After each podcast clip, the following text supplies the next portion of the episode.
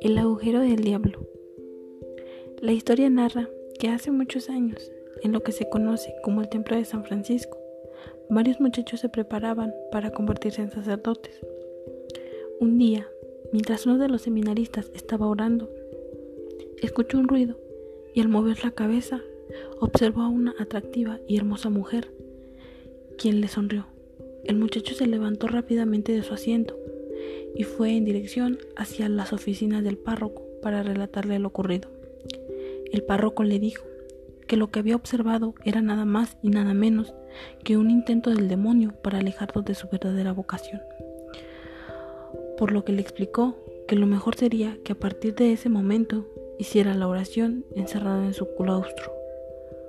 Obedeció a las órdenes y la imagen de aquella mujer no apareció por un largo tiempo. Sin embargo, una noche los gritos del seminarista despertaron al resto de sus compañeros.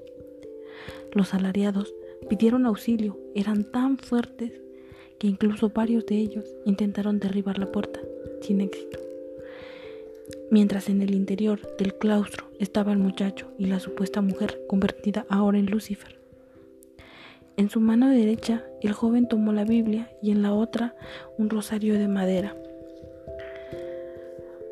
Sus oraciones y las de sus compañeros lograron que el demonio fuese retrocediendo poco a poco hasta que optó por salir de la habitación a como diese lugar.